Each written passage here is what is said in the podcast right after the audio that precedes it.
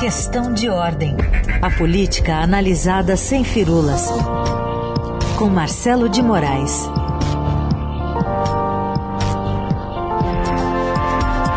Marcelo de Moraes vem fritando. Fala, Marcelo, bom dia. Bom dia, Carolina. Bom dia, Raíssa. Bom dia para todo mundo. Mas quero dizer que estou fritando, mas vou dizer que estou passando frio ainda. Também não tirei o casaco ainda, porque aqui em Brasília está uma geladeira danada nessa parte climática, que na parte política, olha, o caldeirão tá pegando fogo. Não é o caldeirão do Hulk, não. Esse caldeirão é o caldeirão da política do Hulk, tadinho, né? Ficou Esse pequeno nesse. Foi, foi, foi, guardado em outro lugar, né? Esse fica é. para depois, se, se, é que vai ter depois. Mas a política aqui, Carol, olha, a gente está vendo uma, uma, um aumento de pressão política como não se atrás. Então, é, de novo, é aquilo que a gente falou na terça-feira turbilhão que chegou e você não tem controle, né? É. Vamos falar então sobre essa, essa, essa ampla e até então improvável frente aí de políticos, de organizações de oposição que protocolou ontem na Câmara um super pedido de impeachment contra Bolsonaro. Esse documento, na verdade, ele uh, junta ali, né, outros pedidos que já estavam na fila, pelo menos 23 crimes de responsabilidades atribuem, né, ao, ao presidente da República, e a lista de signatários é, é bem heterogênea, vai do PT, PSOL, MBL, tem Glaze Hoffman, tem Kim Kataguiri, tem Alexandre Frota. Enfim, vamos ouvir um trechinho aqui de duas falas, né, tanto da, da Joyce Hasselman quanto do deputado do PSB, Alessandro Molon. Ele unifica representantes das mais diversas correntes políticas e ideológicas. Aqui há parlamentares e cidadãos de centro, de esquerda e de direita. Estamos todos unidos porque o país não suporta mais ver um presidente da República cometer reiteradamente crimes. Não se trata de uma questão ideológica, se trata do nosso Brasil. Nós temos hoje o pior presidente da história da República. Nós temos hoje o homem que atacou todas as instituições, alguém que conseguiu desmoralizar até mesmo o Exército Brasileiro. Marcelo, e aí encontrou o presidente da Câmara, Arthur Lira, disposto a engavetar por enquanto esse super pedido.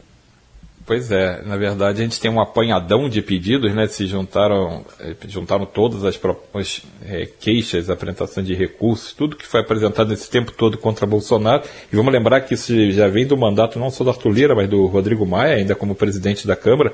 Você tem uma sequência de pedidos contra o presidente, como você falou, 23 tipos de crime ali que são listados.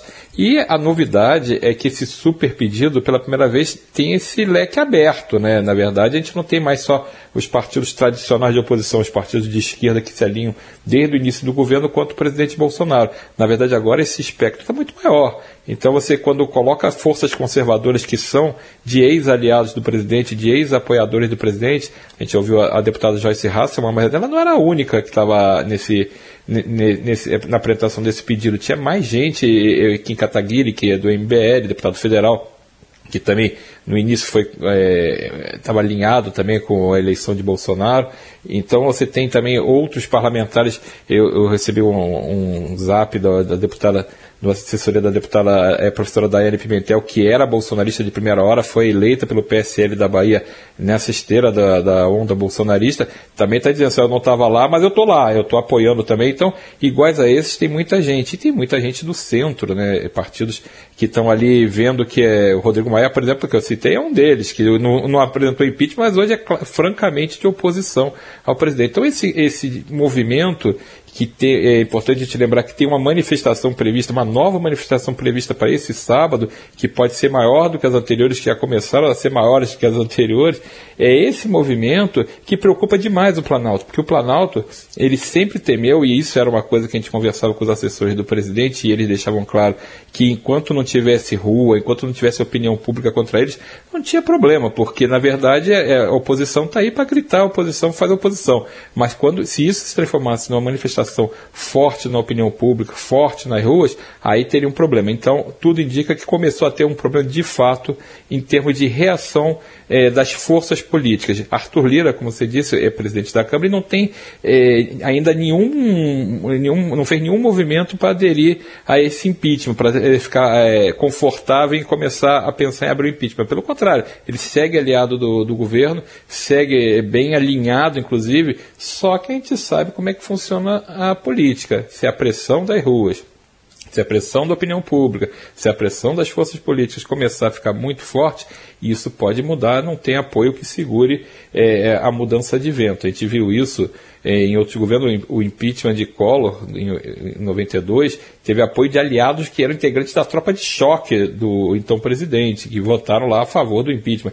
Dilma Rousseff, mesma coisa. Partidos que tinham ministérios é, com Dilma Rousseff é, foram para o outro lado e, e, apoiaram o impeachment. Então, essa mudança de vento é muito rápida. Se tiver essa, essa força popular para bancar isso, é muito difícil você impedir. Aí Arthur Lira é político profissional, não está aí, é, não vai remar contra a maré se a maré estiver muito forte do outro lado. É importante a gente lembrar que é, esse, esse movimento não vem sozinho, né? Ele é baseado na pandemia, você tem é, o número de mortes, a, a, a, o problema na compra das vacinas, as denúncias de corrupção. Então tem um caldo de cultura completamente diferente do que tinha antigamente. Hoje você tem uma mistura de é, da crise provocada pela pandemia do coronavírus, com toda a, a, a, falta de ação ou com ações erradas tomadas pelo governo, você tem denúncias de corrupção e você tem uma fragilidade política muito grande do presidente. Agora, o, o, Arthur Lira, Marcelo, ele, pelo jeito, ele não trancou a porta, né? Ele deixou ela encostada ali, porque ele falou que vai esperar a CPI concluir o trabalho, não é isso? Pois é, Centrão Raiz é assim, né, Raíssa? Ele não, não é contra nem a favor, muito pelo contrário, né? Ele está ali. E posso dizer com certeza que se houver um próximo governo diferente, o Centrão estará ali em nome da governabilidade pronto para ajudar o país. Então, é, você pode mudar o governo, você não muda o Centrão. O Centrão vai estar tá ali e o Arthur Lira, como eu disse, político profissional. Você não vai esperar um comportamento dele diferente. Nesse momento, não é conveniente para ele. Só que isso muda. Essa conveniência muda como quem troca de camisa.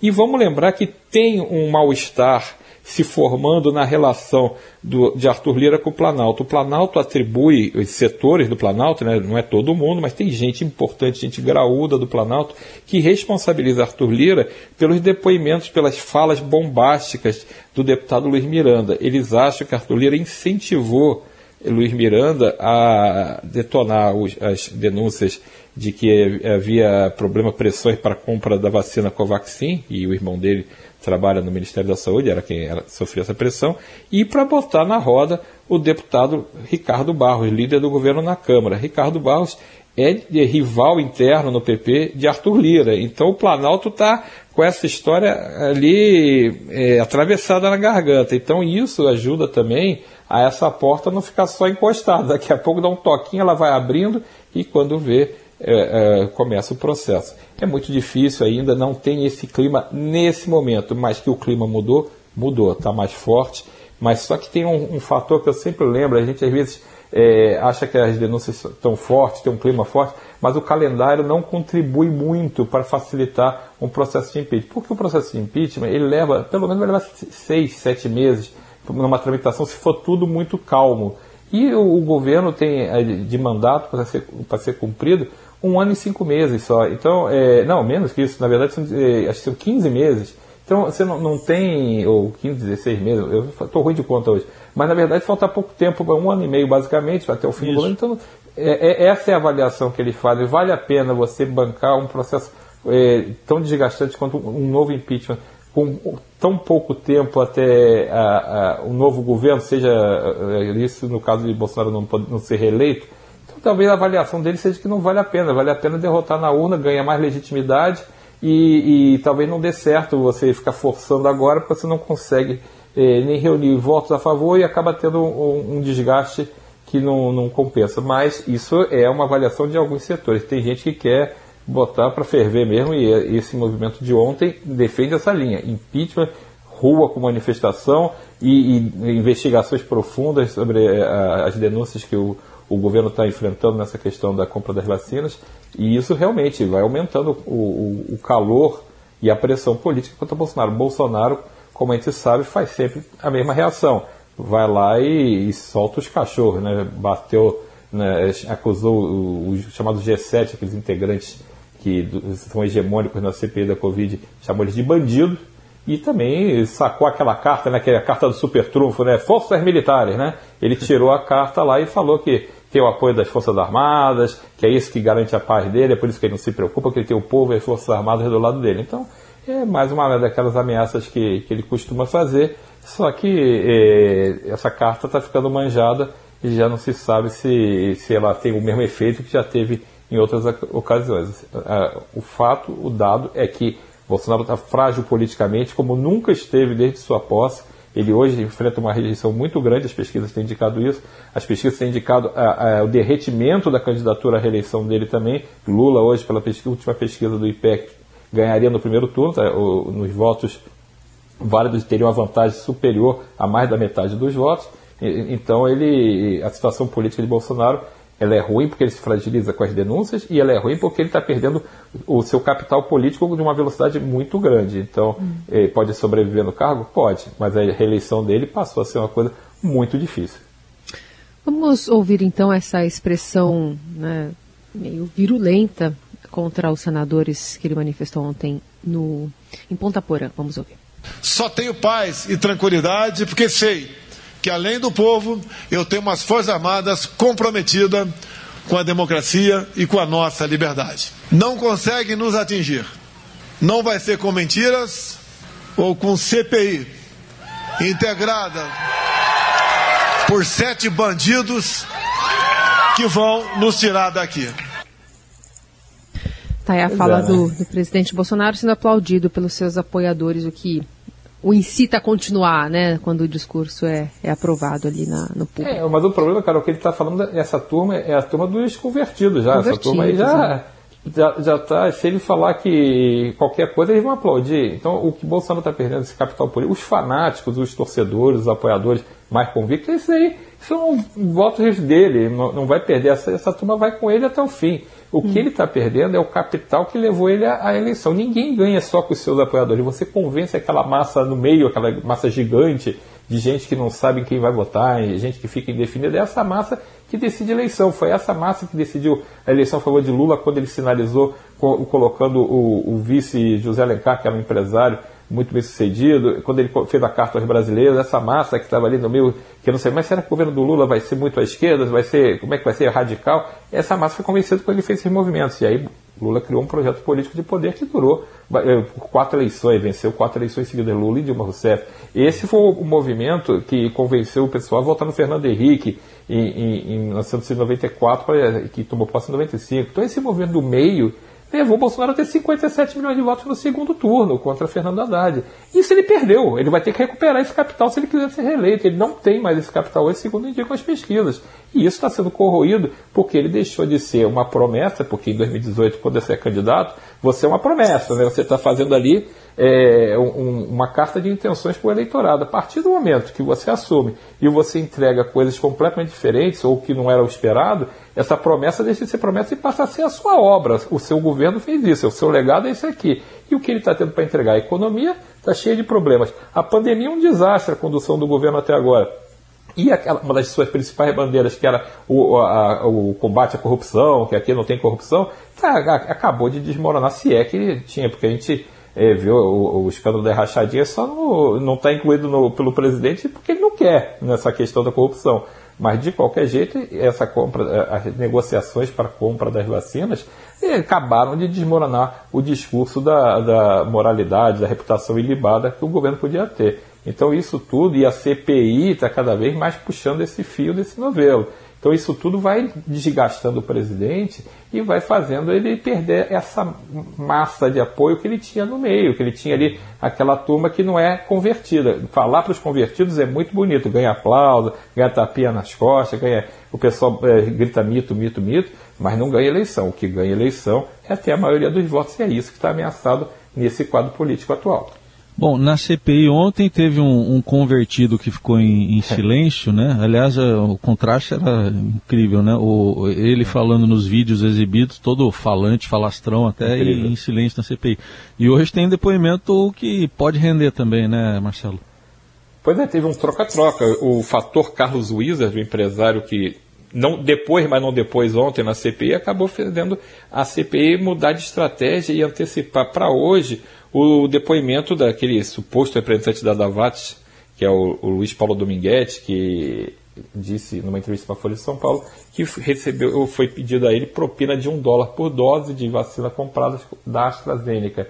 E foi pedido pelo então diretor do Departamento de Logística do Ministério da Saúde, o Roberto Ferreira Dias, e, e esse, esse, depoimento desse, do Dominguete foi antecipado para hoje, ele estava previsto para ser feito amanhã, justamente porque a CPI não queria passar pela mesma situação que passou com o Carlos Willis, de ficar protegido por, pelo seu habeas corpus, pela decisão do Supremo Tribunal Federal dele não precisar responder, dele poder ficar em silêncio na CPI, ia ser aplicada novamente hoje pelo o dono da Precisa, o Francisco Emerson Maximiano, o Max, que também ganhou um habeas corpus. Esse depoimento que ia ser hoje, então, do Max, pode ser amanhã, pode ser para depois, mas não será feito hoje porque já se sabia na CPI que isso ia acontecer, tinha grande chance de acontecer de novo, de aparecer um depoente calado. Então você antecipa um depoimento de alguém que quer falar, o Dominguete quer falar, quer contar como é que foi a reunião dele com esse representante do governo. O governo quer tentar, de novo, dizer que não tem nada com isso, que isso é tudo é, conversa mole, que ele não comprou nada. Então, de qualquer jeito, hoje o depoimento da CPI vai ter fala, vai ter conversa. O que aconteceu no depoimento de ontem, a, a, o uso da carta do silêncio pelo empresário Carlos Wizard, é muito ruim para o governo, porque na verdade, como você disse, ele tinha vídeos em que ele falava é, animadamente sobre as questões do, do, da participação dele dentro do governo, como ele auxiliava o governo no combate à Covid, as ideias dele sobre isso. Tudo, é, em alguns momentos, vídeos muito ruins, muito constrangedores, inclusive com as risadas que ele aparece dando. Então, é, aquilo ali, quando um empresário daquele porte, que faz parte é, desse grupo de apoio ao presidente, que é é, é, acusado de fazer parte também desse gabinete, chamado gabinete paralelo, que fomentava as ações de combate à pandemia. Quando esse sujeito vai na CPI e fica calado, ele usa essa, essa decide que vai usar essa estratégia para não se comprometer, o que, que passa para a opinião pública? Passa a ideia de que ele tem algo a esconder, que ele não pode falar, que se ele falar, ele pode se comprometer ou comprometer alguém. Então, para quem faz o discurso de que não tem corrupção no país, que meu governo mudou tudo, que aqui é tudo limpo.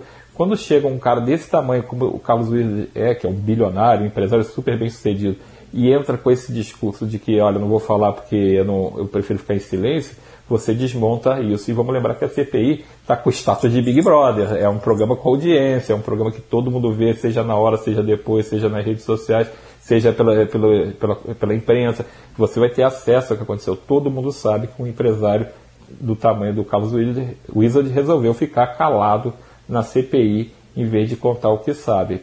É mais um desgaste para o presidente. Então, esse tipo de, de investigação que a CPI está proporcionando gera essa reclamação que Bolsonaro fez. Bolsonaro só tem essa carta né, de tentar desqualificar a CPI, dizer que eles são bandidos, dizer que eles querem prejudicar, que querem tomar o poder dele. Esse é o discurso que sobrou. Isso é a narrativa que o presidente usa para a turma dele. Agora, essa narrativa está colando junto com as outras pessoas que votaram nele, junto com a opinião pública, é isso que não está acontecendo mais. E é isso que o Planalto fica preocupado, porque na verdade você perde a aura da credibilidade, a aura da, da, da honestidade, aquela coisa toda do, do, presidente que não se envolve em malfeitos. Na verdade, você vê as pessoas se recusando a falar porque não querem se comprometer. E quando você envolve nessa discussão toda também pessoas próximas do governo, como o líder do governo, o deputado Ricardo Barros, como o deputado Luiz Miranda, que é bolsonarista, ele não é um deputado da oposição que foi lá e botou a boca no mundo, ele é bolsonarista e foi lá, avisou o presidente e aparentemente o presidente não tomou providência nenhuma. E aí entra esse novo pedido, o super pedido de impeachment, e entra a prevaricação, o caso de, de suspeita de prevaricação do presidente. Foi informado de um problema, de uma denúncia de havia pressão para comprar a vacina da Covaxin e não fez nada, não tomou providência nenhuma, muito pelo contrário, deixou o barco correr. Então, esse caldo de cultura é que eu insisto. Isso a gente tem que botar no radar, a gente precisa ficar com isso no radar. Mudou o clima. Já falamos isso aqui também na, em, outros, em outros programas. A gente já disse o seguinte: a CPI começou investigando é, negacionismo, investigando se o governo tomou as decisões corretas. Era uma disputa quase é, ideológica ali se você era concordar com o que o governo tinha feito ou, ou discordava do que o governo tinha uhum. feito. E tinha como pano de fundo as, mais de 500 mil mortes. Agora tem investigação clara e aberta de corrupção. E isso muda completamente o jogo. A gente viu outros governos desmoronarem exatamente por conta disso. Marcelo de Moraes, obrigada. Seguimos acompanhando tudo de perto e com seus bastidores aqui na terça-feira, quando a gente volta a conversar. Valeu, gente. Bom dia. Até terça que vem. Bom dia, Raíssa. Bom, bom dia a todo mundo. Tchau, tchau.